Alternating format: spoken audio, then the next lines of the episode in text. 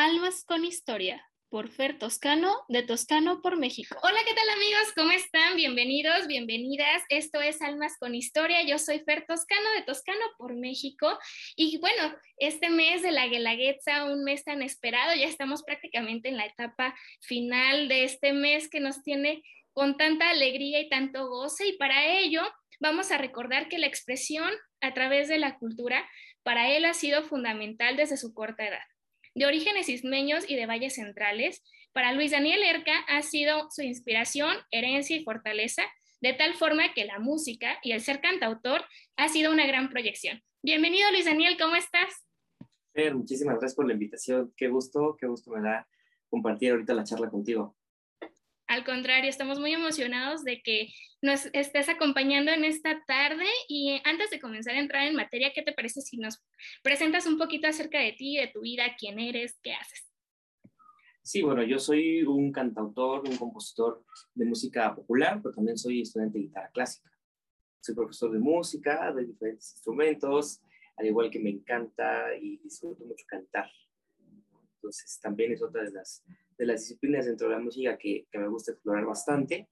Y ahorita también soy creador de contenido en, YouTube, un poco, un poco desde de la mano de la música, pero también de, de la aventura eh, oaxaqueña y en México en general, ¿no? Este, pero pues ahorita que estoy en Oaxaca, en oaxaqueña, cosas oaxaqueñas.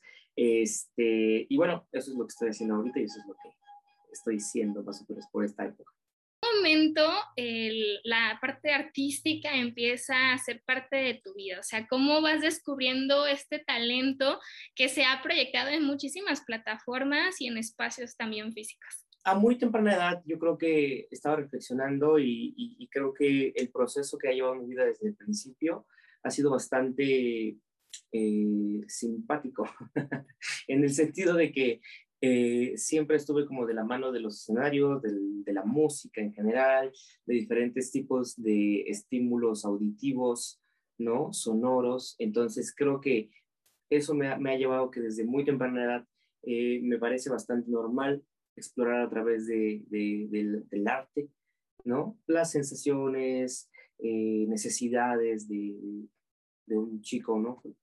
Entonces, este, creo que un poco eso, ¿no? Desde muy, muy temprana edad, mis procesos eh, escolares, familiares, me han llevado a, este, tomar el arte como una bandera de expresión. Y yo creo que, eh, bueno, en, en, nuestra vida cotidiana, especialmente si hablamos de Oaxaca, pues el arte de alguna manera forma una parte crucial de su vida, ¿no? Y más que nada el, el aspecto de la música. ¿Por qué? Porque pues ya están escuchando un son, ya están escuchando un jarabe, ya hay algo por ahí, ¿no? Que influye totalmente en ustedes. Luis Daniel, ¿te acuerdas cuál fue como tu primera presentación? Algo así que, que tú dijeras, ah, oye, me tuve que aprender una canción y me sentí cómodo, me dio miedo. ¿Cómo fue para ti esa primera, ese primer impacto en el mundo artístico, no? sí, yo tengo una gran herencia de familia de músicos aquí en, Oaxaca, la parte de, de, Mitla, ¿no? Este, sin embargo, muy probablemente esa primera presentación pública fue en esta etapa de guardería, ¿no? Previo al, preescolar. Este, entonces, realmente no la, no la, no la recuerdo, ¿no? No la recordaría. Sin embargo, sí recuerdo la primera así más grande, que fue cuando salí de preescolar, por ejemplo tercero de preescolar que no tengo idea de qué edad pueda ser esa, pero más o menos es eso. Eh, esa fue la clausura de la escuela, fue en un hotel de aquí de, de la ciudad, de Fortín Plaza. También hay como graduaciones todo el tiempo, ¿no? Entonces, estaban todos los familiares del de área de preescolar y todos los maestros y todo el personal y todo esto. Este, y sí, como dices, me aprendí una canción, se montó una coreografía, hubo ahí vestuario, ¿no? Y yo ahí a esa edad, pues ya este, aprendiéndome una canción para presentarla de, este, de esta manera, ¿no? Algo bastante formal, hasta cierto punto. Oye, pero pues como niño, no, uno está acostumbrado de cierta forma, como bien lo dices, en la parte de la educación oficial, que se te pida, pues, presentar alguna poesía, cantar, bailar, o sea, como que damos por sentado esa parte, ¿no? Sin embargo, no a todos nos gusta, o sea, no a todos como de, ay, sí, yo quiero participar. ¿Eras de los primeros que se apuntaba o, era por dedazo? O sea, ¿cómo, cómo fue para ti? sí, es que a lo mejor puede ser de que digas, al, al inicio me, hasta me cohibía, ¿no? Porque pues no es tan fácil. Sí, bueno, en la guardería eh, yo creo que había así como que gusto de mi parte. No lo sé porque te digo esa etapa, yo no la recuerdo bien. Sin embargo, cuando entró preescolar y todo el proceso de hacia adelante, este, entró a una escuela donde mi papá era el profe de artes. Entonces, em, mm, la cosa esta de la pena y de que si me inhibo y que si me da este así, se veía un poco este, desdibujada con el hecho de que mi papá era el profe, ¿no? Entonces era así como de, yo, yo por una parte yo decía, ay, pues ¿cómo voy a dejar de mal a mi papá, no? y también tu papá así como de, te toca, ¿no? O sea... Sí, sí, sí, mi papá también diciendo un poco así como de, pues, pues tú, tú lo sabes hacer, tú lo puedes hacer. Y también había democracia, ¿no? Entonces, sí, también había un, una especie de, de, petición o una eh, agradable recibimiento de parte del el personal en general, ¿no? En que lo hiciera yo, por ejemplo, ¿no? O sea, sí, así como de que la maestra del grupo, no, pues hazlo tú, porque tú lo haces bien, ¿no? ¿Alguien más quiere? No, ah, pues entonces como yo tú. sí, sí, sí, entonces como que era, era bastante coincidente, pero mm, desde, desde mi punto de vista no era así como este autoritario, ¿no? Sino era más bien como que a veces hasta, sí, hasta de decisión popular, ¿no? Pues que lo haga él porque nos gusta cómo lo hace, ¿no? Sí, yo creo que es bonito porque poco a poco te empiezas a sentir identificado, empiezas a ser reconocido, ¿no? Aunque sea un nivel pequeño, bueno, ya, ya vas descubriendo tus talentos, tus habilidades, empiezas a perfeccionarlas. Sin embargo, eh, ¿en qué momento pasa de ser esta etapa de herencia, de hobby, a ser algo ya más formal? O sea, ¿Qué, ¿Qué, pasa ahí? ¿Qué sucede en tu mente que dices, oye, ¿sabes qué? Como que la música puede ser una parte más allá de un hobby para mí. Yo siempre tuve presente la educación de mi papá, por ejemplo, ¿no? Que mi papá fue un es un músico y también fue estudiante, ¿no? O sea, no, este, no, no se dejó llevar como por la, este, ¿cómo le llaman a esto? Cuando la, la, el ser autodidacta, pero como que explorar desde tus posibilidades. Él sí intentó este, igual viajar a la Ciudad de México, continuar con sus procesos, y todo esto fue a partir de que él estuvo en, primero aquí en la Escuela de Bellas Artes, ¿no? Después en una orquesta que se formó en esa época, la Orquesta Primavera, que todavía está vigente, este, ¿no? Entonces él entonces decide hacer estos viajes, y, y yo como que vivía como con esa referencia, ¿no? Pero no se materializó hasta por una coincidencia bien, bien padre de la, de la vida, ¿no? Que se, que se hace una convocatoria para una orquesta de jazz aquí en Oaxaca, eh, de, de, así para dos presentaciones. Y estaban convocando, era un curso y del curso iba a salir como que los integrantes de la orquesta. Y yo adentro de ese curso, porque casualmente ese, ese curso tuvo sede en mi preparatoria. Yo estoy en un CEDAR, ¿no? Entonces ahí era como los cursos. Entonces dije, ah, pues con mayor razón entro y el maestro de guitarra, que es el maestro Francisco de la Rea, gran guitarrista del DF, de Monterrey, pero radica en el DF, este, me, me, nos da el curso y hacemos como match, ¿no? Y me dice, no, pues vas tú a la orquesta. Y yo, vamos a todo Este, yo tenía, no sé, 16 años, ¿no? O sí, por ahí, 16 años, ¿no? Entonces, eh, también formé parte como de una orquesta y entonces yo le, en una de, esas, en una de las clases, yo le digo, oye, máster, y este, ¿cómo me ves? ¿Cómo ves lo que yo hago? Y me dice, pues, pues muy bien. ¿Qué me sugieres hacer? Eh, pues vete al DF a estudiar. Ahí en la Escuela Superior de Música, hay jazz, este, él ahí estudió, ¿no? Y me quedé como clavado con eso. Y le dije, pero es que yo no sé si tengo buen nivel, o sea, como para realmente competir un lugar en la escuela, pues es la, es la única escuela de jazz de México, pública, del Instituto Nacional de Bellas Artes, ¿no? Entonces, este, y me dice, digo, eso lo, lo comento porque así me lo dijo, igual fue por cortesía, o este, o a lo mejor algo había, ¿no? Este, me dice, cuando yo me fui al DF, no tocaba como tú tocas. Y me fui más grande que tú. ¿No? Entonces, para mí fue bastante motivador ese, ese, ese comentario. Y, y, y, desde ese momento dije, sí, sí me quiero ir, porque yo ya tenía ideas, me gustaba una escuela que se llamaba Fermata, mi papá me hablaba de una escuela en Boston que se llama Berkeley College Music, ¿no? El método de Berkeley y todo esto, ¿no? Pero de repente, pues bueno, uno también es consciente que son escuelas este, privadas, ya en, en materia de universidad este, de la gran ciudad, ¿no? O sea, que estamos hablando de colegiaturas bastante considerables, ¿no? Entonces, bueno, dices, mm, no, como que no encuentro. Intenté entrar, por ejemplo, a Bellas Artes, entré y me dice el maestro de, de la prepa, ¿no? Que también era maestro en, en, Bellas Artes, me dice, pues ya tienes tu lugar, ya tienes no sé qué, tienes muy buen nivel, pues entra, hazlo, ve, ¿no? Porque me acuerdo que la colegiatura estaba muy alta, la, la inscripción estaba bastante alta y mi intención no era quedarme en Bellas Artes.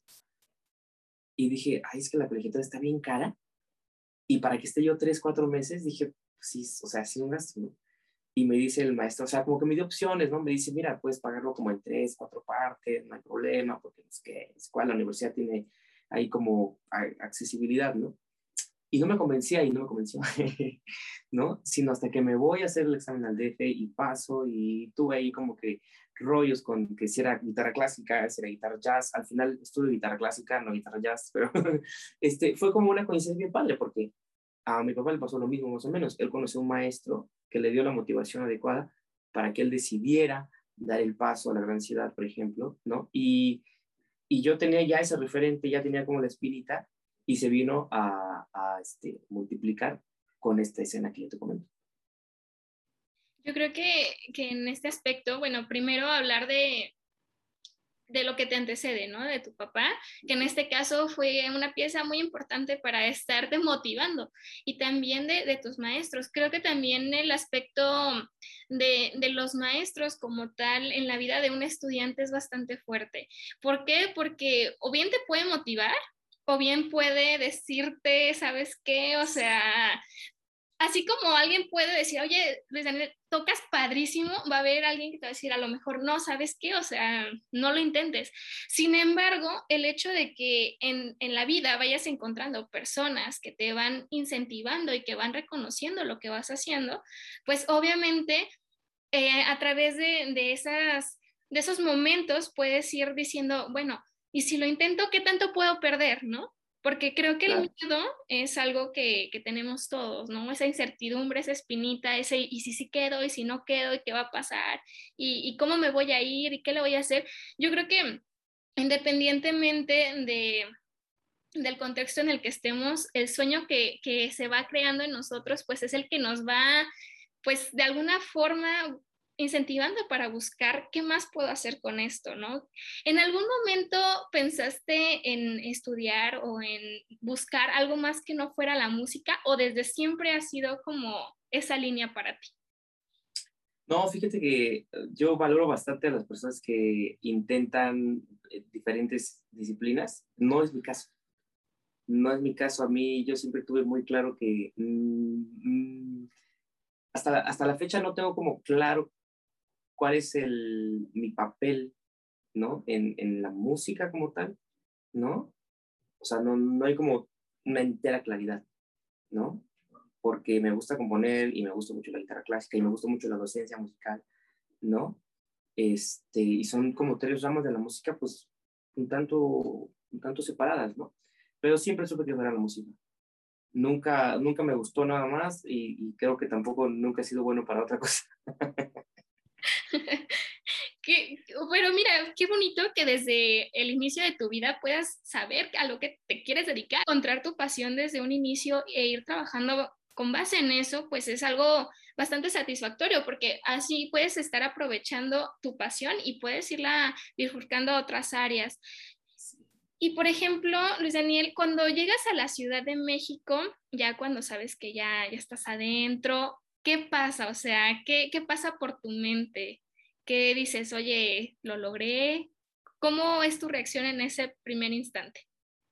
Este, pues fue un, fue un proceso un tanto largo, ¿no? Eh, fui varias veces a hacer examen porque primero que es el examen psicométrico y que luego que nada más venta a integrar papeles, ¿no? Y así como de, ¿en serio vas a ser de Oaxaca al DF para entregarte el acta de nacimiento?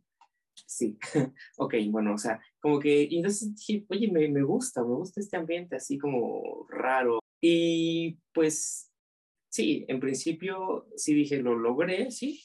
Yo me sentía bastante cómodo en Oaxaca, me estaba yendo bien, eh, estaba trabajando bastante, eh, pero sí sentía que, que, necesitaba yo otros estímulos, ¿no? Más allá de, de, no sé, de tocar los fines de semana, ¿no? Este, entonces sí, en principio dije lo logré, en segunda dije, bueno, eh, yo siempre he estado como muy, pues, muy pendiente de, de, mis finanzas personales, ¿no? Entonces, este, también decía yo, bueno, tengo como para estar un tiempillo, pero de, de, yo sé que de un tiempo para acá tengo que empezar a movilizarme, tengo que empezar a ver mis, mis, mis, mis posibilidades este, laborales, ¿no? Entonces, este, así fue, fui con mucho apoyo de mis papás, mucho, mucho, mucho apoyo. Entonces eso me permitió conocer bien la ciudad, aprender a, a, movilizarme, ¿no? Entender el funcionamiento de cada transporte, ¿no? Hay varios tipos, no como aquí en, Oaxaca o en algunas ciudades que hay taxi y camión, ¿no? Ahí hay como que bastante, bastante, y cada uno tiene sus particularidades, ¿no? No es lo mismo entrar al metrobús que entrar al metro, que entrar al RTP, que entrar al tren ligero, que entrar al no sé qué, y no sé qué, y al trolebús y lo que sea, ¿no? Cada uno, y dices tú, a veces quieres estar en la parada y, y, y no se va a parar, ¿por qué? Porque como son por cable, es hasta allá, ¿no? Entonces, por más que quieran, no va a pasar por, no se va a parar por ti, ¿no? Y ahora ya entraste, ya te subiste, veniste una tarjeta especial, ¿no? O sea, como que esas cosas yo me las quise ahorrar e irlas aprendiendo poco a poco, ¿no? Entonces me tomé casi prácticamente un año para conocer todo esto y entonces después empecé a buscar mis trabajos y, y, y la verdad creo que fue una gran decisión haber hecho este proceso porque entonces yo ya no me preocupaba por si sí voy a llegar, si qué tiempo es, si esto es seguro, si voy bien, este, ¿no? Ya iba como bastante curtidito en ese aspecto porque me tomé mi tiempo. Pero eso fue gracias a que tuve el apoyo eh, desde aquí de Oaxaca para que yo pudiera decir, no voy a hacer nada en un año, más que estudiar. Sí, esta parte es muy cierta. ¿Por qué? Porque al ser diferentes contextos, eh, nosotros normalmente pues, estamos acostumbrados a lo que vivimos diario, ¿no? Entonces, sí el, el moverte a una metrópoli, a una ciudad cosmopolita como lo es Ciudad de México, o sea, es algo bastante fuerte. O sea, ¿tuviste algún choque sí. cultural en ese aspecto? ¿Cómo fue para ti? Porque digo, o sea, sí lo, lo, fuiste dosificando, pero nunca te perdiste o nunca pasó algo así extraordinario. Ah, sí, entonces mira, yo me pierdo, yo me pierdo hasta en Oaxaca. yo no soy, soy un poco distraído en ciertos aspectos, ¿no? Entonces, este, si, si de repente yo puedo dar dos vueltas a la misma calle y seguir sin dar a dónde voy, ¿no? Y eso me pasa, me puede pasar aquí en el DF y seguramente donde sea que yo vaya, porque esa particularidad tengo, que a veces pienso muchas cosas o de repente soy bastante de, a ver, ¿qué es eso? A ver, ¿cómo, cómo se llama esto? Este, ay, este, se, se me fue la palabra, este, ay, bueno, así que me, que me causa curioso, curioso, ¿no? Y es como de que yo ya sé que voy para allá, pero aquí me encontré una tienda que se ve que algo venden, o un café, o una librería, me gustó, y, y entonces de repente ya estoy allá, y eso me llevó allá, y yo decía, hijo, es que yo iba para allá, ¿no? Entonces, este, choque cultural sí hubo, sí hubo, pero yo sí fui con la idea, de repente esos son cosas que me, de alguna manera como que me, me molestan un poquito de, de algunas personas que cambian de ciudad y quieren que esa ciudad se adapte a, a, ellos, ¿no? Y digo, pues no, o sea, si tú quisieras que la ciudad se adaptara a ti, pues no hay una ciudad así, ¿no? No hay una ciudad, no hay una población, no hay una localidad que así sea, ¿no? Entonces, este, sí me fui como con la idea de respetar, ¿no? Respetar eh, los usos y costumbres, como digamos acá, del otro lugar, ¿no? O sea, porque ellos tienen su idiosincrasia, ellos tienen su manera de ser, de, de actuar, ¿no? Entonces, eh, yo no me fui al DF buscando que fuera como Oaxaca. Al principio sí, obviamente buscaba yo cosas oaxaqueñas, como el quesillo, la carne, la tortilla, pero después tienes que aceptar que no es Oaxaca, ¿no? Y, que no vas a encontrar chapulines buenos y que probablemente quesillo tampoco bueno y que le tienes que decir que es Oaxaca porque si no, no te entienden, ¿no? Este, aunque, aunque te duele y aunque te molesta, ¿no? Dices, yo no, no puedo estar peleándome cada vez que voy a ir a comer porque quiero que le digan que sí yo al queso Oaxaca, ¿no? O sea, allá en, allá en México hay queso Oaxaca, queso Chihuahua, queso Guerrero, queso, porque es su manera de darle nombre según ellos dónde están. Ellos están en ahí en un huevito. ¿No? Sí, sí, sí, sí. Entonces sí hubo choques culturales, por supuesto que sí, pero creo que iba yo con la idea de que iban a existir y que no me tenía yo que clavar en ellos, ¿no? Sino más bien de adaptarme y aprender. Fíjate que eso es muy valioso y, y realmente cuando tú tienes una idea, cuando tú tienes un sueño, pues tienes que observar qué tienes a tu alrededor. Y si lo que hay cerca de ti no te lo puede ofrecer, pues obviamente tienes que salir a buscarlo. ¿Por qué? Porque va a ser muy complejo que las cosas que tú quieres te lleguen a ti por obra de magia.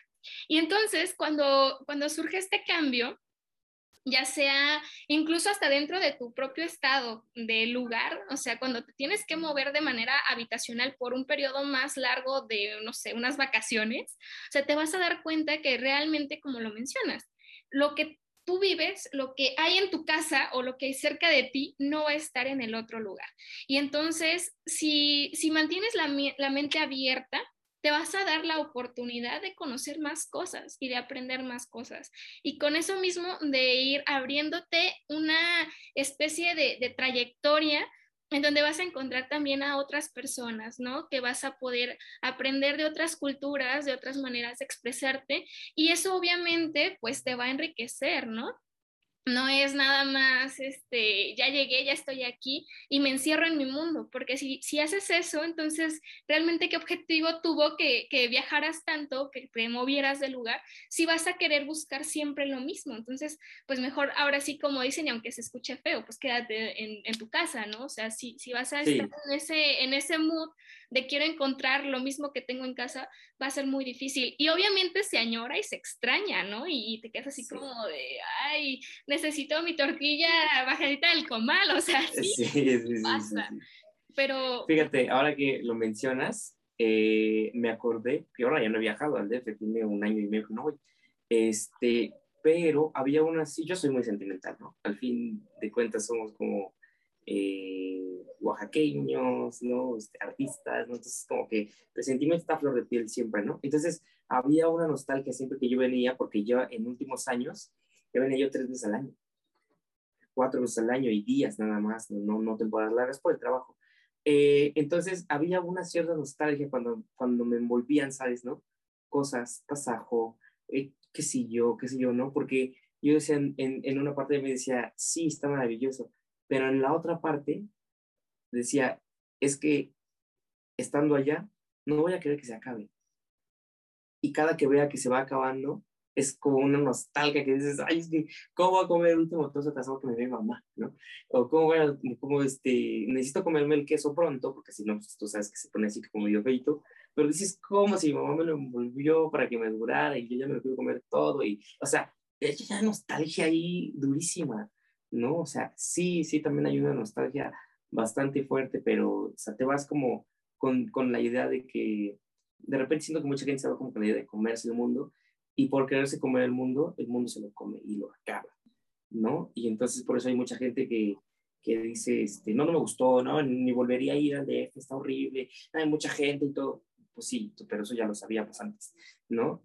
Eh, yo nunca fui con miedo, ¿no? Creo que el miedo no es eh, el elemento que te, que te permite avanzar, ¿no? El respeto sí, respetar la cultura, la idiosincrasia, la cosmovisión, la cosmogonía, o sea, cualquier cosa que, que represente diferente a ti, ¿no? Pero no miedo, porque si vas con miedo, pues el miedo te puede acabar, ¿no? Te puede... Eso. Paraliza. Sí, totalmente, te paraliza y entonces ahí ya, ya no te permites hacer muchas cosas. Yo me acuerdo en una ocasión que estaba fuera de, de casa, fuera del país, y precisamente por mi miedo, duré una semana y media encerrada, o sea, yo no quería salir porque no fuera a hacer que me pasara algo. Entonces, después de eso sí fue como de Fer, te diste cuenta que desperdiciaste una semana y media, pudiste haber conocido gente, pudiste haber ido a otros lugares, o sea, esto sí es, es básico. Y, y qué bonito que lo reconoces y que lo tomas en cuenta para poder decir, oye, gracias a toda esta parte y a una mente abierta me pude abrir camino. Luis Daniel, en, el momento que ya estás en Ciudad de México, que ya empiezas ahora sí pues a estudiar después del año que nos platicas, que te diste el tiempo de conocer más a la ciudad, Ahora, ¿cómo es esta parte? O sea, que empiezas a generar contactos, ¿cómo empiezas a abrirte camino en Ciudad de México? Porque sabemos que, bueno, al ser la ciudad más importante, la capital ahora sí de México, pues puedes encontrar una gran diversidad de, caminos, ¿no? Pero ¿cómo te abres camino tú? ¿Cómo haces ese proceso? Sí, pues mira, eh, como eh, yo estuve en La Voz el año pasado, este, y, ahí mencionaba yo, el otro día hice una reacción en mi canal de YouTube de mi audición en La Voz, y, y me acordé porque de repente a mí no me gusta mucho autoverme, no siempre. ¿no? O autoescucharme. No, no siempre es algo que me gusta más escuchar a otras personas, ¿no? Por ejemplo, a ti, me gusta ver entrevistas, ¿no? Y, y, y, veía yo algo que, que, siempre lo tenía muy presente, como que yo siempre he estado muy bendecido y siempre como que todo vea, todo como que se acomoda, bastante padre, ¿no? Entonces, antes incluso de lo que yo te platicaba de la orquesta, yo trabajaba en hoteles con mi papá, tocando en los lobbies, en los restaurantes de los hoteles, en los desayunos, ¿no? porque pues Oaxaca es una ciudad turística, entonces los hoteles este, que nos tocaba pues era, eran hoteles muy buenos, ¿no? Este, y conocíamos gente de, de, todas las nacionalidades y de todos los, los, estados. Y coincidió una vez que conocimos a un fotógrafo del DF que se llama Alejandro Villalobos, que lo aprecio mucho, este, y él nos vio, vio primero a mi papá, mi papá le platicó de mí, él le dijo, no, yo conozco a Ornelas, que es un cantautor también, ¿no? yo soy amigo de Ornella, soy amigo de tal, este, cuando quieras, igual vemos la manera de que se puedan conocer, ¿no? Y nos quedamos en eso, después fuimos por un café, platicamos, al otro año lo volvimos a ver, ya tocando los dos juntos, y me platicamos nuevamente, ¿no? Y cuando me voy al DF, lo busco en una de esas, ¿no? Y yo no iba preparado, yo iba sin, ¿sabes? Sin arreglar, sin nada, simplemente pero es un fotógrafo profesional, tiene su estudio en la Colonia Roma, maravilloso. Y me dice, ¿qué pasó? No, pues vete al estudio y tal, ok. Llegué, pero yo pensé que íbamos a, no sé, tomar un café, platicar, qué sé yo. Me dice, te voy a tomar unas fotos. Y yo, este, híjole, o sea, vengo así todo en fachas, ¿no? Hoy no, por este, favor. Ajá. Y él, perdón, antes cuando nos vimos aquí en Oaxaca esa segunda vuelta, me dijo, hay un lugar en el DF que tú tienes que conocer, tienes que conocerlo se llama el Mesón de la Guitarra. Es un lugar para ti. Es un lugar de trova, de canción de autor, en donde los músicos van porque este, los escuchan y qué sé yo. Se me quedó. Lo guardé en una nota esas del iPod. En ese entonces cargaba yo un iPod. Lo guardé en una nota. Y se me quedó, se me quedó, se me quedó. Lo vi, me tomó las fotos. Y dije, ah, pues qué padre, me las mandó después. Después lo volví a ver, quedamos de ir al mesón de la. Y me llevó y me encantó el lugar me encantó el lugar, es un foro eh, con ambiente de bar que, que tiene diferentes sets de 9 de la noche a 3 de la mañana, donde hay cantantes, trovadores, comediantes, estando peros, ya en los últimos tiempos, eh, música folclórica, la de Latinoamérica, y, este, y tenía también como que de repente son cubanos, ¿no? Me encantó el lugar y lo conocí con él, con Alejandro, el fotógrafo, y su esposa. Eh, y luego busqué yo el lugar, el mesón de la guitarra. Oye, no sé si puedes hacer una audición, porque yo soy músico y tal. Me citaron a la audición, pero yo dejé la guitarra en la escuela y la escuela ya había cerrado. Entonces no pude ir. Y yo dije, híjole, a mí me, me, cuesta mucho quedar mal, y más en aspectos de este tipo. Y no fui como en varios meses, porque dije, híjole, qué pena, se van a que yo les quede mal. O sea, es complicado porque cuando no confías en alguien, ¿no? Tampoco te dan esa confianza, ¿no? Entonces, el chiste es que ese gerente que estaba, ya no estaba cuando yo intenté ir la segunda vez.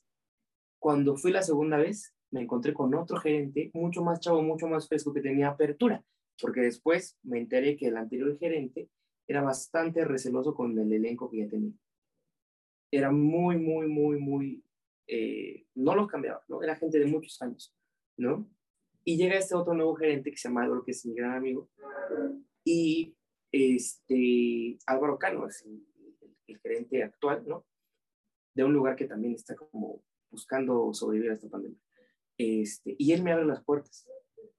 y yo empiezo a, a, ver, y, y, de todo el camino que yo ya tenía recorrido con mi papá, de cómo se trabajaba la música a nivel de, de, este, de convivencia, lo empecé a emplear, lo empecé a emplear, lo empecé a emplear, y entonces me busqué el mesón de la guitarra, y después llegué al Ojalá, que es otro foro de trova en, el DF en Coyoacán, y después llegué al Café El Patio, y por ahí fui al concurso de Fernando Delgadillo en Sapo Cancionero en Satélite y lo gané. Entonces, tengo relación con, el maestro Fernando Delgadillo por esa razón, eh, con su esposa, Patti, que es también gran, gran amiga y gran persona, ¿no? Entonces, ocupé como mis conocimientos de aquí que, que, aprendí con mi papá, los acomodé a como, a como, a como están, eh, como está la vida en el DF, ¿no? Porque te digo, yo no iba con la idea de hacer que se amoldaran a mí, porque pues esa es la cosa más egoísta que hay, creo, ¿no? sino traté de acomodarme a cómo se estaba moviendo el movimiento ahí y grabé mi disco, entonces vendía yo mi disco y eso es lo que me levantaba a mí para poder hacer mis semanas. Yo vendía 10, 15, 20 discos a la semana y uno estaba moviendo mi proyecto como músico y dos estaba haciendo para comer, ¿no? Entonces fue así como yo empecé a encontrarme y abrirme las puertas en los lugares y de repente en todos los lugares de trova estaba yo tocando y de repente sí sentía como que decían, ay, este también ya llegó aquí. Este, pero bueno, decías ya, brother, perdón, yo tengo que comer también. Sí, claro. No, y, y, fíjate que esto que mencionas se me hace muy interesante, o sea, cómo a veces, pues ahora sí que los tiempos de Dios son perfectos, ¿no? O sea, a veces eh, nosotros tenemos planeado algo y no sucede. Y a veces estamos así como de, chino, no sucedió, pero ¿por qué? Si yo tenía toda la intención, yo quería ir a tocar ahí, o sea, y, y, luego pasan cosas que hacen que a lo mejor te reencuentres con eso que tenías planeado y ahora viene mucho mejor. Entonces, aquí pasa mucho de, pues pasa por algo, vaya. O sea, todo tiene una razón y por eso mismo después te puedes encontrar con algo mucho mejor que quizá la primera ocasión no se iba a dar y por eso no se dio. Entonces, yo creo que también es como mucho de la confianza, de la creencia y de, pues, tener en cuenta que pasan por algo las cosas, que no te, tienes también a veces que aferrar a que, a que pase como tú quieres y cuando tú quieres. O sea, realmente el crecimiento de, de alguien pues es ahora sí que por diferentes circunstancias que se van tomando y que van pasando en tu vida y que al final de cuentas eso también lo hace más interesante, ¿no? Porque vas buscando otras opciones para abrirte camino. Luis Daniel, ¿en qué momento pasa esto de la voz México? O sea, ¿cómo, cómo dices, ah, yo quiero pisar esa, esa parte? O sea, ¿cómo, ¿cómo es para ti?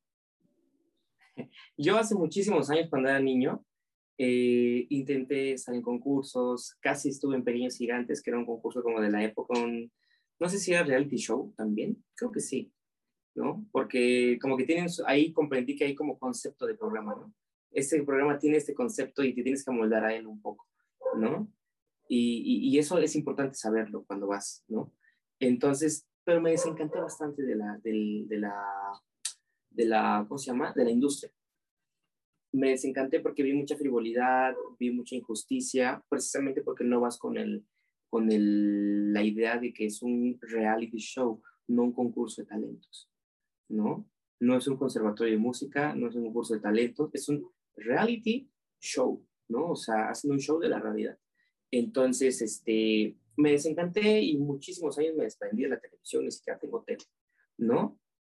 Eh, pero después me llega así pisando estos tipos de escenarios, eh, donde aprendes a convivir con la gente, donde de repente la gente empieza a decir, oye, ¿dónde vas a estar? Porque quiero ir a verte y voy, llevo, llevo 15 amigos. Y yo, ¿qué?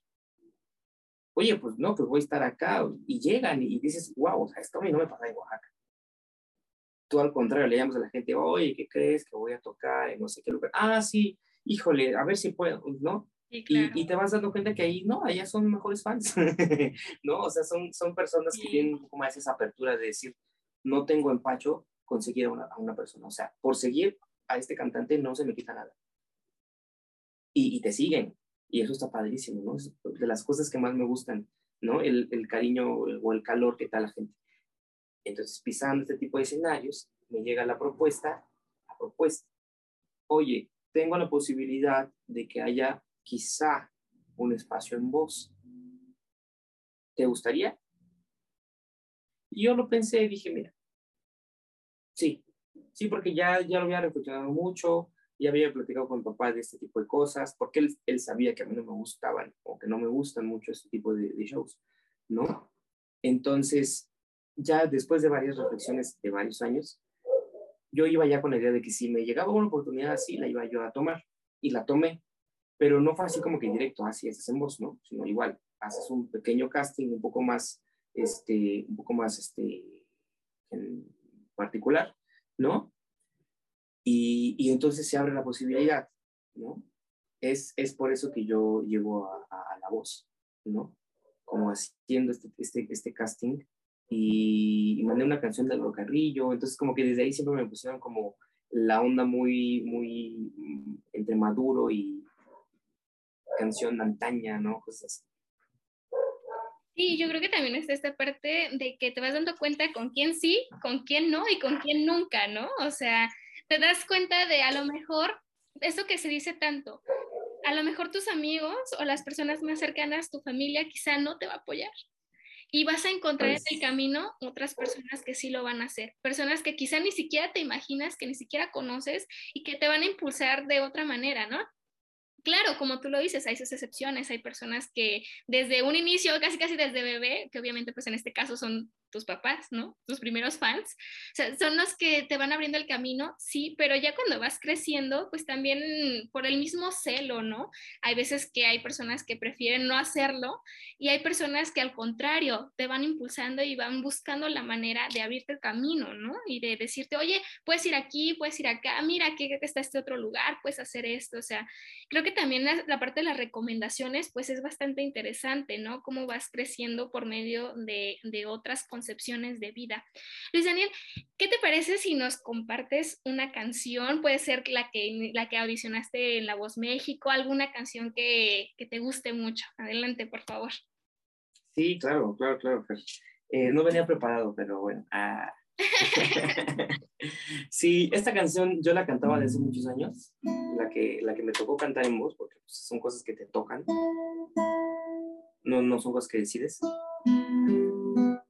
Y cuando, y cuando me, me, dicen que va a ser esa, me dio mucho gusto, porque es una canción que, que principalmente me, me, gusta muchísimo y creo que tiene un, un, una gran, un gran subtexto, ¿no? Un, un, gran subtexto en el sentido de que es una canción adelantada a su tiempo, una canción, me parece que de los noventas, y sin embargo ya hacía como representación de algunas inconformidades o, o, algunas desgracias que el machismo nos ha dejado en la sociedad a lo largo de los años, ¿no? A ella le tocó esa vida, ¿no? O sea, no la eligió, es la que le tocó, ¿no? Y de repente, en pleno siglo XXI, seguimos habiendo o sigue habiendo personas que, de verdad piensan que lo, que lo que viven es lo que les tocó vivir y de repente dices, no, muchos deberíamos tener la garra de decir, esto no es lo que me tocó. O bueno, igual y sí, pero, pero no es lo que yo quiero y lo voy a cambiar, voy a luchar por cambiarlo, ¿no? Entonces, creo que me siento muy contento de, de, de hacer representación de esta canción de Francisco Céspedes y sí, la vamos a cantar.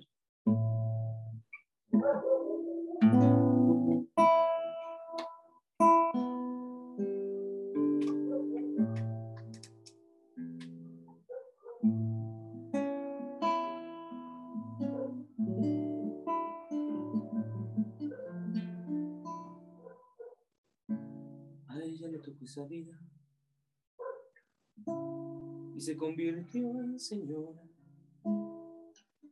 Se vistió de la amargura, el corazón sin llanto y una vida oscura. No le dieron la mirada que se besa con la luna. La sonrisa fue fingida, la caricia, el llanto todo fue mentira. Y el alma le cambió, perdió la fe. Y respiró venganza cada hora, cada vez. Señor, a veces la vida nos lleva hasta la locura y solo nos salva el amor y el milagro, aunque algún pedazo nos quede en la duda. Señor, a veces la vida nos lleva hasta la locura y solo nos salva el amor y el milagro, que algún pedazo nos quede en la duda.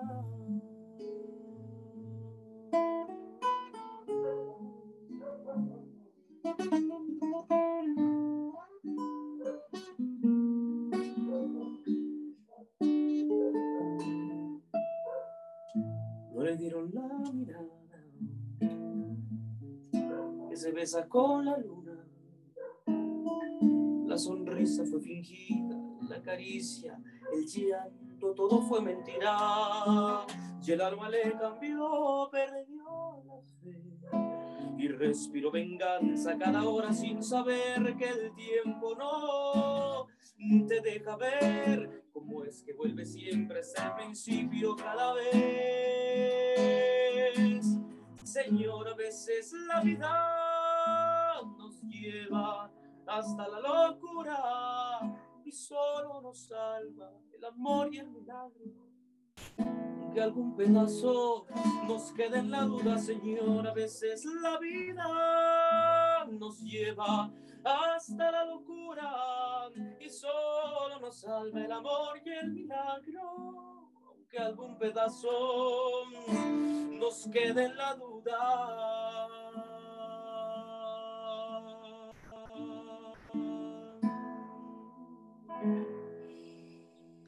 Señora.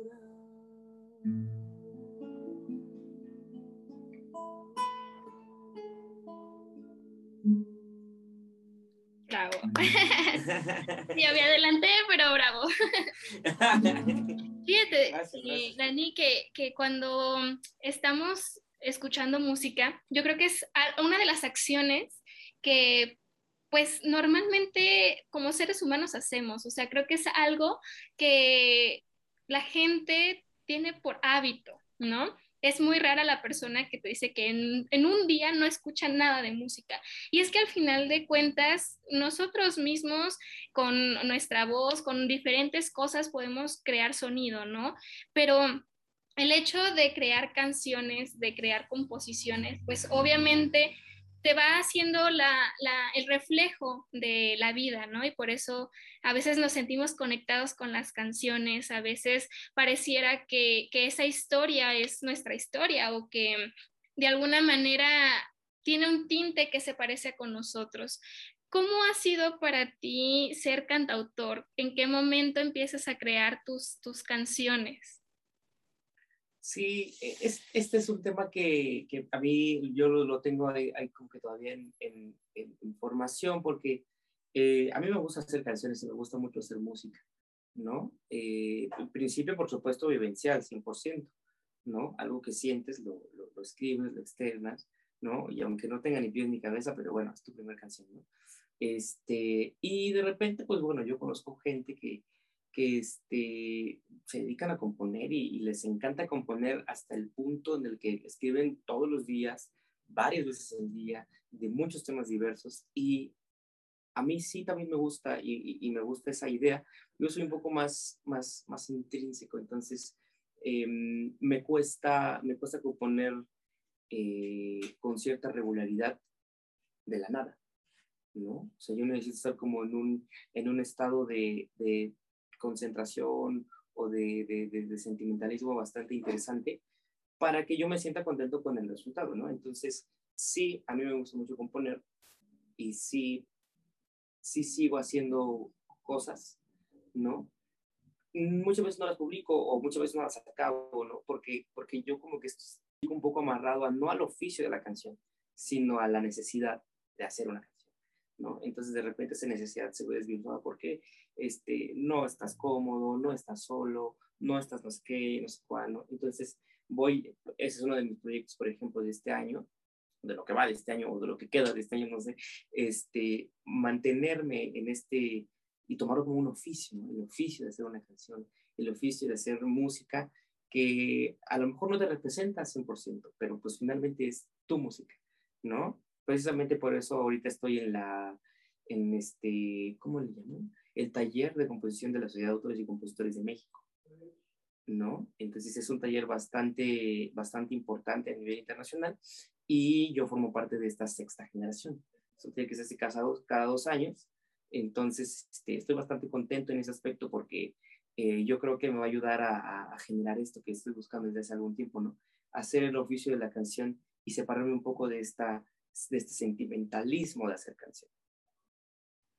Sí, claro, y, aparte también, ves, mm, una cosa es lo que es nato, como tú lo decías muy al inicio, o sea, pero también cómo te vas nutriendo, qué vas estudiando, qué vas buscando para poder dar una forma más específica a, lo que quieres hacer, ¿no?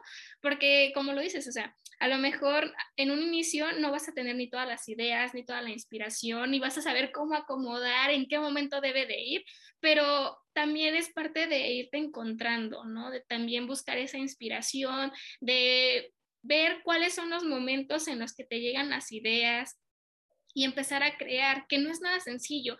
Creo que ser una persona creativa, una persona que está innovando y que pues está en constante evolución, digo, lejos de ser algo que como seres humanos estamos acostumbrados por sociedad a hacer, o sea, ya al tomarte el papel y hacerlo realidad y volverlo tuyo, pues es, es bien difícil. O sea, no es así que de la noche a la mañana te llega la inspiración y ya se hicieron las 100 canciones, ¿no? Un álbum completo, o sea, realmente tiene un, un, tiempo. Y, y, creo que eso es algo que como generaciones jóvenes tenemos que entender, que la vida tiene un tiempo y que por más a prisa que nosotros queramos ir, a veces no se puede. Aunque queramos, no se puede.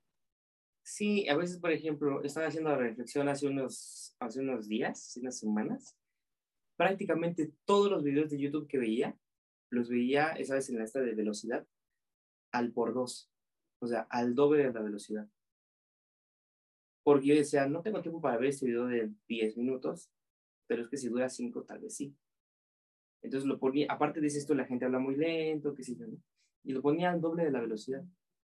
Y entonces entendías la idea, te enterabas del tema, conocías el concepto de lo que estaban hablando, pero ya no veías a la persona hablar, porque cuando la persona habla, o sea, esa ya no es la persona, porque nosotros tenemos, lo que tú dices tú, un tiempo, un ritmo, un espacio, ¿no? Y esto está en el teatro, en la música, en la danza, o sea, todo tiene un, en, los medios audiovisuales también. El que edita, edita con un ritmo y otro edita con otro ritmo, y eso los, les da su personalidad, ¿no? Entonces, de repente vivimos como con la idea de que a todos le podemos poner, repítete más rápido. Regrésate, lo quiero escuchar otra vez porque no lo oí, porque no te puse atención. Dilo más rápido, o me voy hasta el final, o, y, a veces queremos hacer eso con la vida y la vida no es así, ¿no? Y es como mucho lo que, lo que tú dices, ¿no? Queremos hacer de la vida nuestro iPad. Y la vida no es así, no es como que, a ver, apúrate y, y ahora quiero tener 40 para tener ya mi casa, pero no, regrésame otra vez a los 18 porque quiero vivir la vida de 18. no, sí. es como que cada momento con su momento, ¿no? Sí, es como, me, me gustó mucho eso que dijiste, porque sí es como, como que el problema de ahorita, ¿no? Sí, totalmente. Y sabes, yo creo que la música es eso que te hace como regresar, por lo menos para mí así lo es, o sea, a veces eh, llegan los momentos de nostalgia o los momentos complejos o los momentos alegres, ¿no? Va a depender mucho del mood en el que estés y vas a empezar a buscar la canción, ¿no? Y, y, esa canción te puede hacer volver al pasado, pero ahí yo creo que también está la base, ¿no? De que disfrutes el momento. ¿Por qué? Porque si luego le quieres adelantar, o sea, pues ¿cómo vas a recordar algo, ¿no? O sea, si no tienes esa base, si no disfrutaste eh, lo que estás viviendo ahorita, pues cómo vas a poder incluso tener las memorias precisas para poder componer algo o para poder interpretar algo. Yo creo que eso, digo, no, soy, no, no, no, conozco mucho de la música como tal, pero, pero siento que de alguna manera se, se relaciona. Sí, no, es que la esencia esté del instante también, ¿no? Entonces, un ritmo, una canción, si tú la tocas mucho más lenta de lo que es, suena raro. Y si la tocas mucho más rápido de lo que suena raro, por no decir mal, pues, ¿no? Eh, entonces, la, es eso mismo también, ¿no? si tú quieres hacer algo mucho más rápido de lo que es, no vas a, no vas a percibir a lo mejor todo su contenido o todo lo profundo que puede llegar a ser. Así es, totalmente.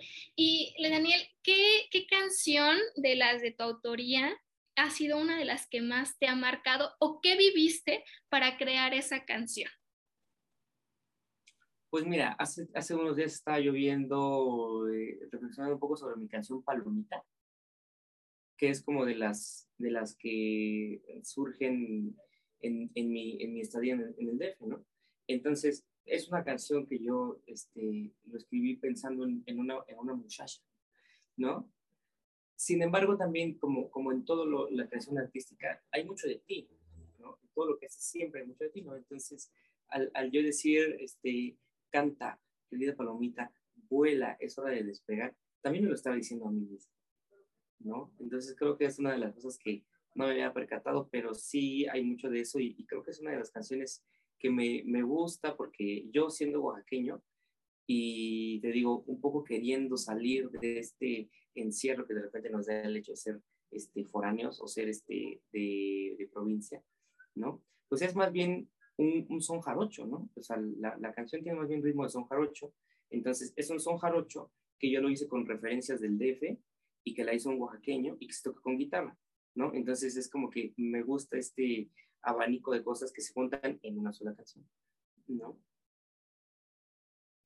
Sí, y yo creo que también buscas, o sea, el momento en el que estás es lo que vas expresando, ¿no? Ya después, yo siento que también es como parte de un libro, ¿no?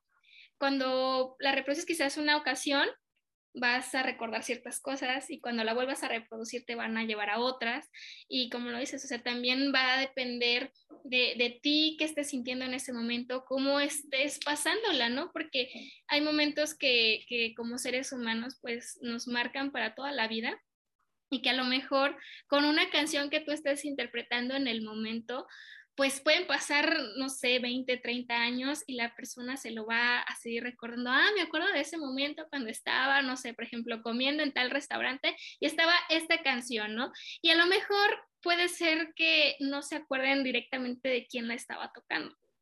Pero de alguna manera ahí va parte de tu esencia, ¿no? Ahí, ahí se sí, guarda. Y por ejemplo, Luis Daniel, eh, de las canciones que tienes de Oaxaca, yo me acuerdo de, de que hay una que habla de Mitla. ¿Por qué esa canción? ¿Qué, qué significa para ti esa canción?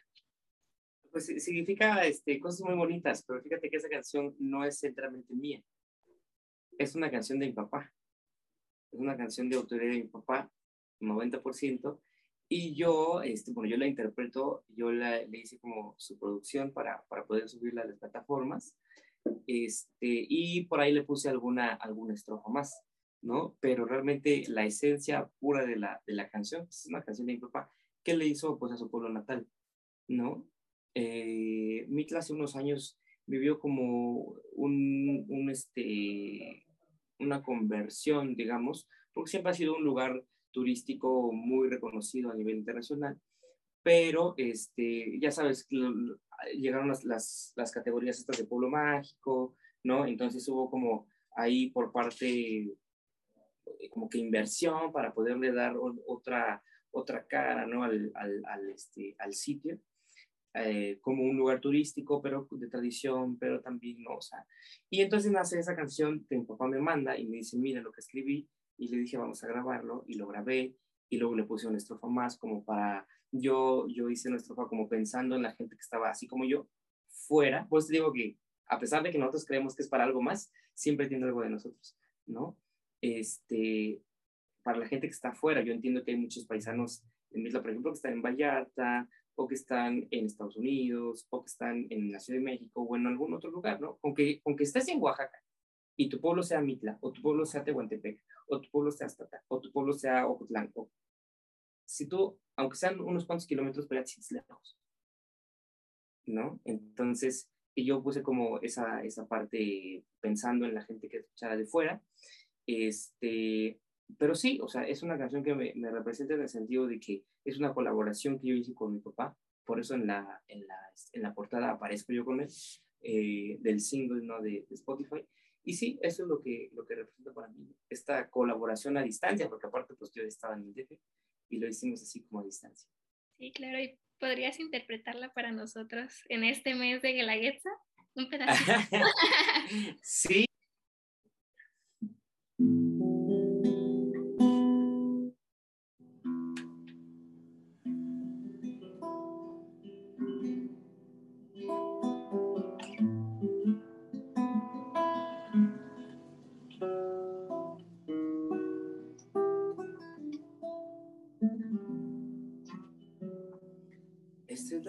que yo amo, tierra donde yo he nacido.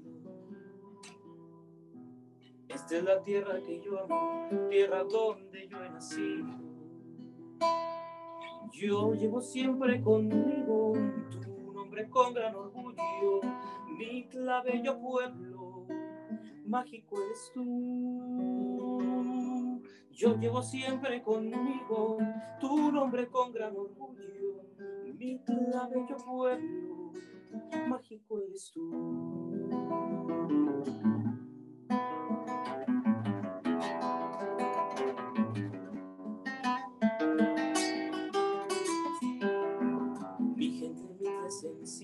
amable y trabajadora. Gente Mitre sencilla, amable y trabajadora. Son tus mujeres hermosas que dan luz y alegría a mi bello pueblo, mágico eres tú. Son tus mujeres hermosas que dan luz y alegría a mi bello pueblo, mágico eres tú. La tierra zapoteca, con orgullo yo te canto. la tierra zapoteca, con orgullo yo te canto. Costumbres y tradiciones, este es mi pueblo querido. Ven, conoce Mitla, te enamorarás. Tus lindas artesanías, tus con gran historia. Ven, conoce Mitla, te enamorarás. Ven a gozar, que Mitla te enamorará. Ven a gozar de una nieve y un buen mezcal. Ven a gozar, que Mitla te enamorarás. Ven a gozar, de Mitla te enamorarás. Para los que ahora están lejos, Mitla se lleva en la sangre que pase el tiempo, no se olvide el corazón. Yo a todo el mundo le digo, soy de Mitla, sí señor. Ven a gozar, de Mitla te enamorarás. Ven a gozar de una nieve y un buen mezcal. Ven a gozar, de Mitla te enamorarás. Ven a gozar, de Mitla te enamorarás.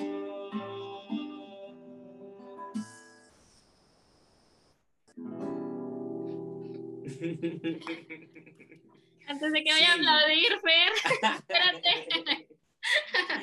Sí, esta canción, te digo, es de la autoría de, de mi papá Beto y, mía. Qué bonita, bonita canción. Creo que eh, se, se, acomoda perfectamente a una descripción bastante interesante de, de, este bonito pueblo mágico, de uno de los más significativos. Y fíjate que más allá de, de que sea significativo para, para Oaxaca, pues habla de esta conexión con la muerte, ¿no? Que también es algo que, te lleva mucho a la reflexión, a la introspección, al disfrute y goce de la vida, como lo hablábamos hace un ratito. Y entonces... Em, es esta capacidad que tiene el ser humano para conectarse constantemente a través de la música hacia estos lugares que, que guardan algo especial.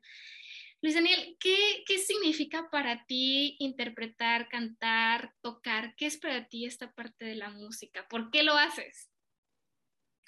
¿Por qué lo hago? Porque creo que soy, soy la, mejor versión de mí cuando, cuando, cuando, estoy haciéndolo, ¿no? O sea, de repente digo, también me lo, me lo pregunto, ¿no? ¿Por qué, ¿Por qué te gusta tanto, no? O sea, ¿por qué?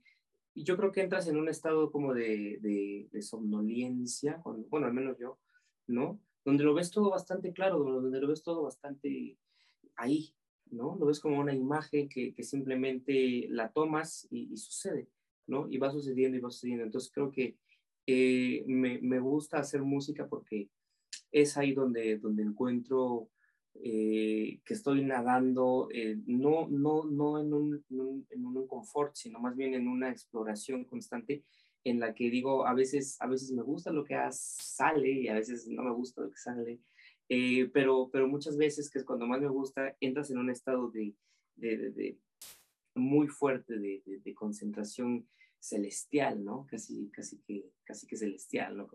ves la música y ves las imágenes de, la música y, al momento te desapareces de la realidad. Entonces es como una hiperrealidad. Sí, claro, y yo creo que se contagia, ¿no? Por eso cuando escuchamos canciones, o sea, también reaccionamos ante ello, que, que, realmente eso es algo mágico, ¿no? O sea, ¿cómo, ¿cómo te sientes tú cuando ves a la gente, no sé, a lo mejor no tanto cantar la canción, pero sí tararearla o que están así como que te llevan el ritmo. ¿Qué, qué sientes cuando ves eso en tu... Se siente padre porque hay una conexión, o sea, realmente sientes como un hilo, pues, ¿no? un hilo que hasta casi casi que deja de ser imaginario y te vas viendo a la gente que está conectada en esto mismo que, que tú estás haciendo, ¿no? O sea, de repente, te digo, sales de la realidad un momento y cuando vuelves te das cuenta que la gente tampoco está ahí. La gente también estaba volando contigo, ¿no? A veces muchas, a veces pocas, a veces una sola de todo un montón, pero, pero, pero lo sientes, o sea, sientes que cuando caes a la realidad, también los haces caer a la realidad de ellos, por lo general cuando, cuando ya sueltas el, el, la última nota, ¿no? El último, eh, sí, pues, la última nota, ¿no? Y ya, caes a la realidad y te das cuenta que mucha gente estaba volando contigo y dices, wow, qué experiencia tan más loca. Sí, lo logré. Y por ejemplo, de esas experiencias, ¿cuál es una que más atesoras, que, que marcó un antes y un después en la vida de Luis Daniel ah, probablemente sea cuando, cuando me desprendí de, de ser el músico del restaurante, del músico del bar, a ser el músico al que van a ver y el músico que, aunque sí siga siendo un bar, pues, ¿no? O un foro, te tienes que ganar tu lugar. No te lo va a generar este, que cobres muy barato o que, este, que des más tiempo de lo que dices o que lleves a muchos amigos. Lo va a generar lo que hagas con lo que tienes. O sea, si tú tienes un público ahí, la gente te dice, los, los clientes te dicen, haz algo para que el público se quede contigo y te vuelva a ver, ¿no? A mí no me interesa si traes a 20, cuates tuyos esta vez.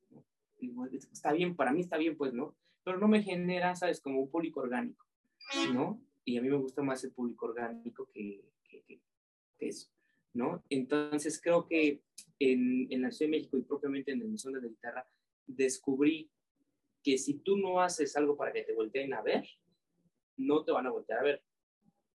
Y que ese algo tiene que ser algo que tú verdaderamente lo sientas también, ¿no? Entonces tienes que aprender cómo se conecta con las personas, cómo se conecta con un público, a veces un poco complicado, a veces facilísimo, en el sentido de que van a eso, ¿no? Es como cuando tú vas a pescar, tú no tienes que convencer a que pesques, porque tú ya vas a pescar, ¿no? Al público que llega así, ya quieren escuchar canciones y canciones nuevas, y comprando discos, y dices, qué padre, qué maravilla, ¿no?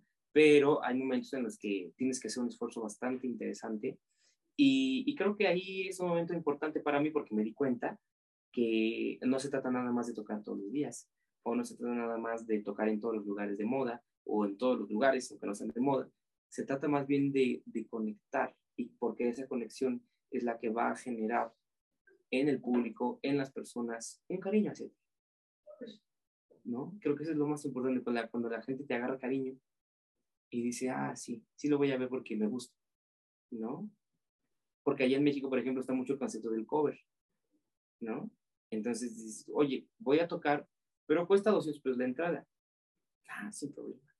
Y somos cinco, ¿no? Y dices, ah, maravilloso, ¿no? Porque sabes que ese cover es para ti, ¿no? Y la gente sabe también que ese cover es para ti y por eso mismo lo compra. Y aquí de repente así como de que, hijo, si gratis no voy, imagínate, me quieres cobrar cover. Claro. ¿No? Entonces, este, me gustó esa parte de, de, la manera de ver el show en, en, en, la Ciudad de México y, el performance, ¿no? No tanto el show, sino el performance, o sea, la presentación como tal. Sí, claro. Y, sí creo que marcó un antes y un después en Claro, y yo creo que también es una parte en la que empiezas a valorar tu trabajo, ¿no? O sea, que, que, dices, o sea, realmente esto que hago sí tiene un significado y tiene una razón de ser y hay o sea, por algo lo estoy proyectando, no nada más, o sea, sí está muy padre que sea un hobby, que sea una pasión, pero también que sea algo que ya lo puedes externar de una manera más profesional, ¿no? Y yo creo que de alguna manera es también, el, como en varios programas lo he dicho, o sea, el arte no es nada más como o sea, no, no, es un pasatiempo que se debe de, de, ver como algo sin chiste, como de, ay, no tengo nada que hacer, ah, me voy a poner a cantar. O sea, no. Sea, realmente conlleva algo más. O sea, no, no es nada más el hacerlo por hacer, sino es una pasión que vas a encontrar y que va a conectar con muchas cosas y muchas personas. Y yo creo que también por eso es el momento en el que se empieza a, triangular, ¿no? O sea, ya eres tú, es, eh, por ejemplo, en este caso un dispositivo móvil, que es a lo que más cercanos tenemos, pues, de, de, una canción tuya, y ahora es la persona, ¿no? Entonces ya en este momento ya se ponen en juego varias cosas. Es, es muy, muy fuerte. Y, por ejemplo, Luis, eh, algo que, que digas, esto es un reto o que fue un reto para ti, algo así como que te costó mucho trabajo superar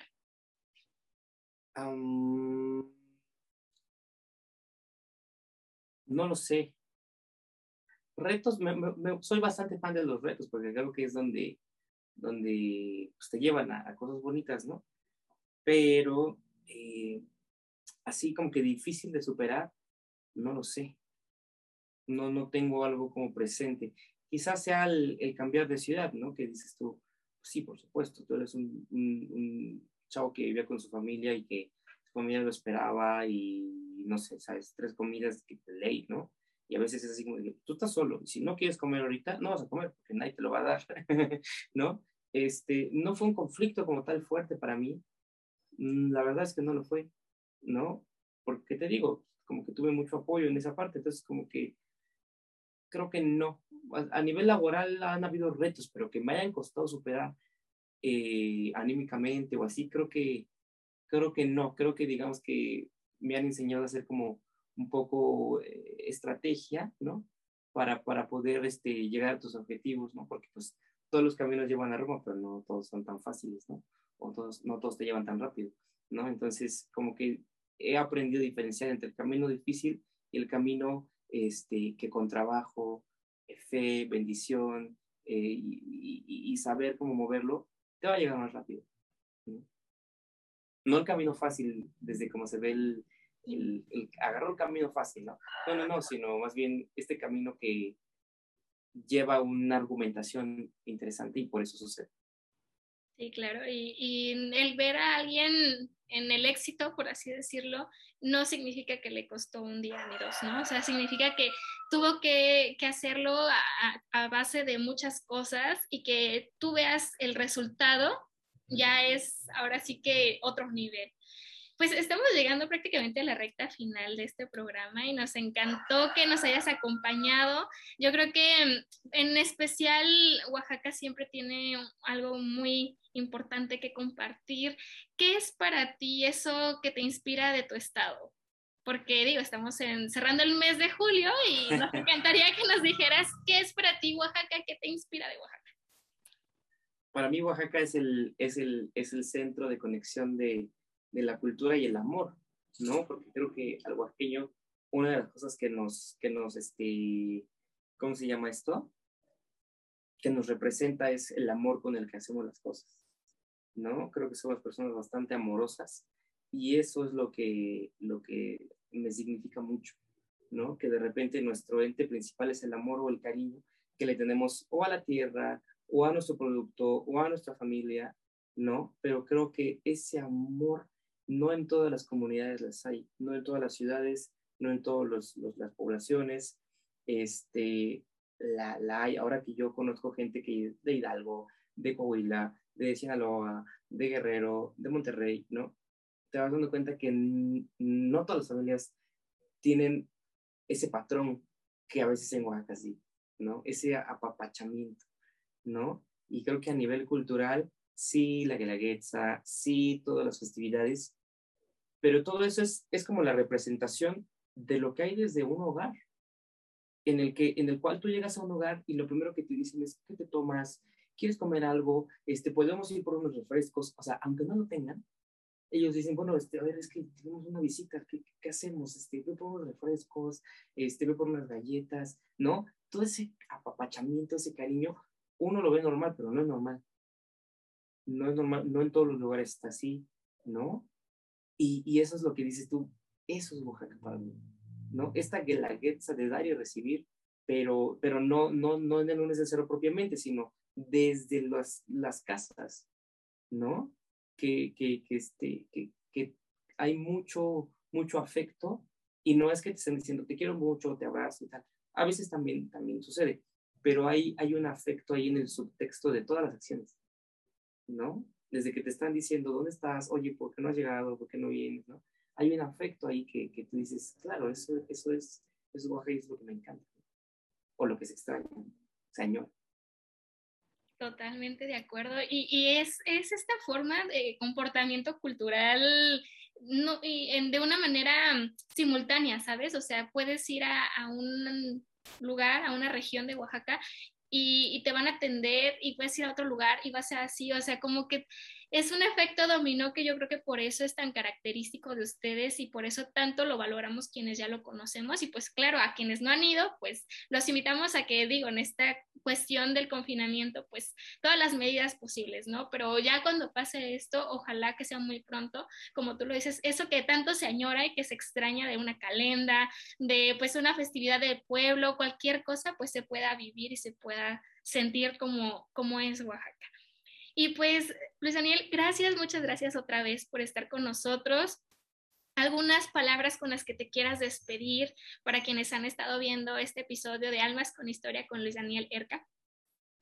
No, pues principalmente muchas gracias a ti, Fer, por la invitación. Siempre, siempre pensando este, eh, en mí, valorando mi trabajo y eso yo te lo agradezco mucho, ¿no? Yo también valoro mucho lo, lo que tú haces todos los emprendimientos que tú, que tú tomas y los tomas como, como bandera y estandarte y, y, eso lo, lo, admiro mucho de ti, Fer.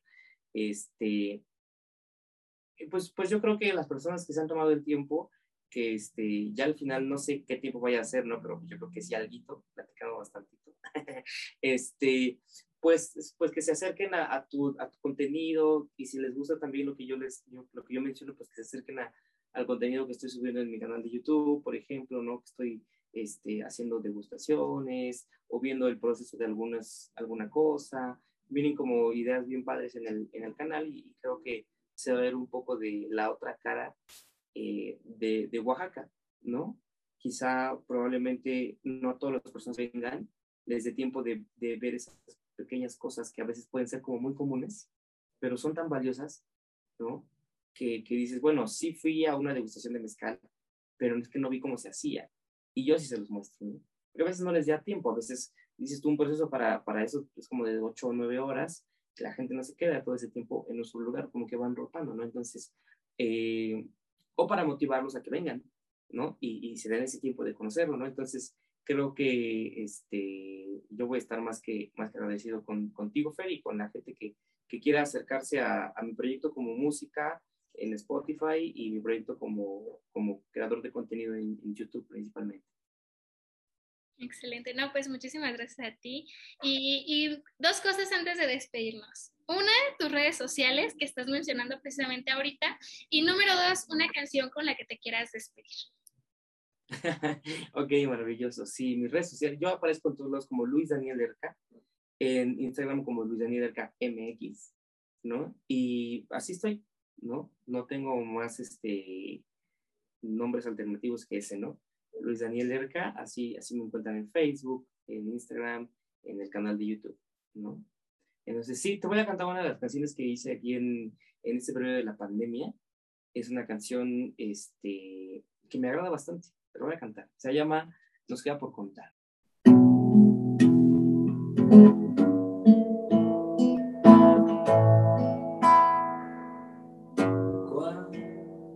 Historia aún nos queda por contar.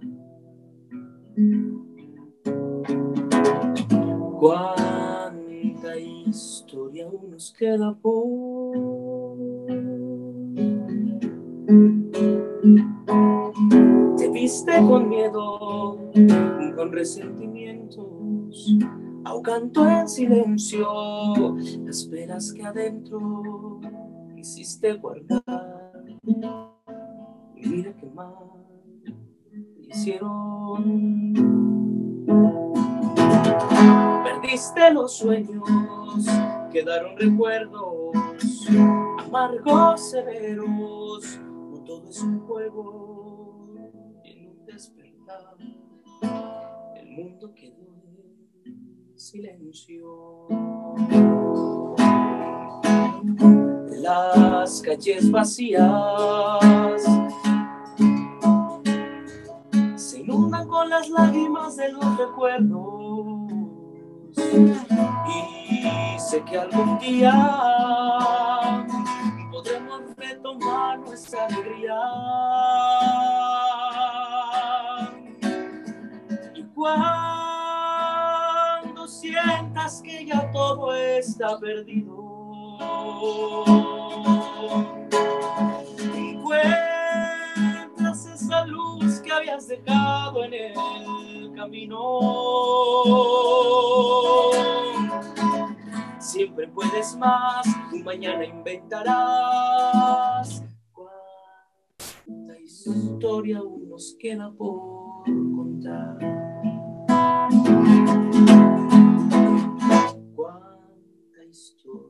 Nos queda por cantar.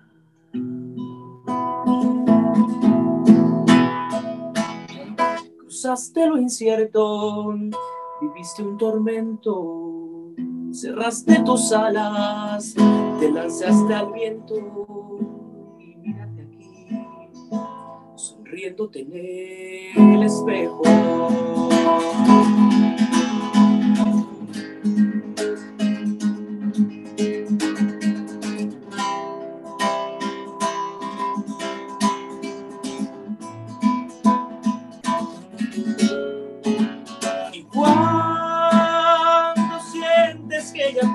Está perdido, encuentras esa luz que habías dejado en el camino. Siempre puedes más, mañana inventarás. Y cuando sientes que ya todo está perdido. Encuentras esa luz que habías dejado en el camino. Y es siempre puedes más, un mañana inventarás. Cuánta historia aún nos queda por contar.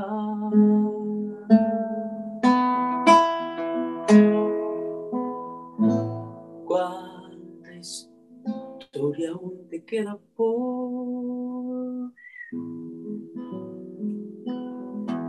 queda por me queda por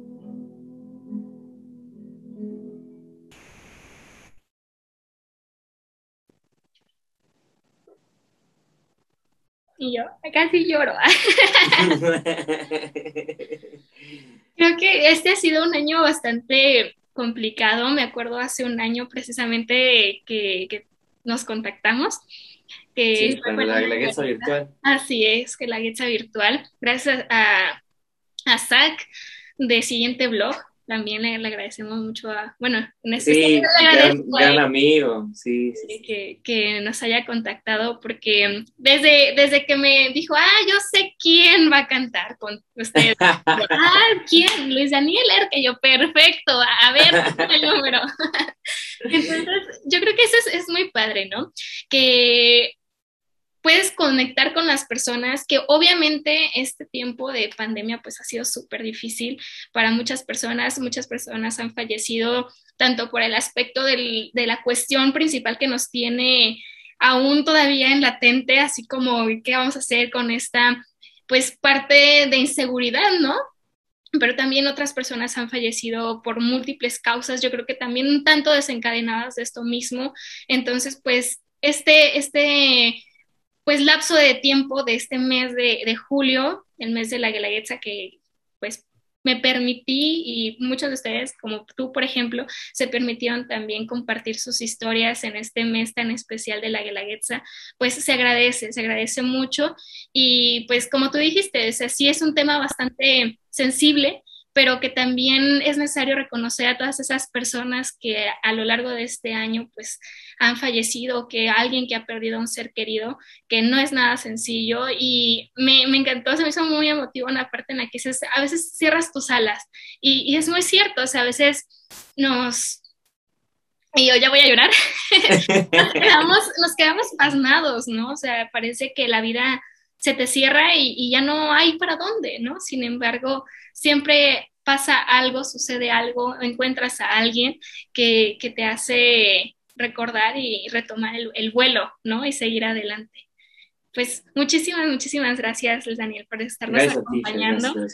Y pues amigos, esto es Almas con Historia. Yo soy Fernanda Toscano de Toscano por México. Así me encuentras en todas las redes sociales. Gracias por habernos acompañado y nos vemos próximamente. Hasta la próxima. Adiós. Gracias, Bye.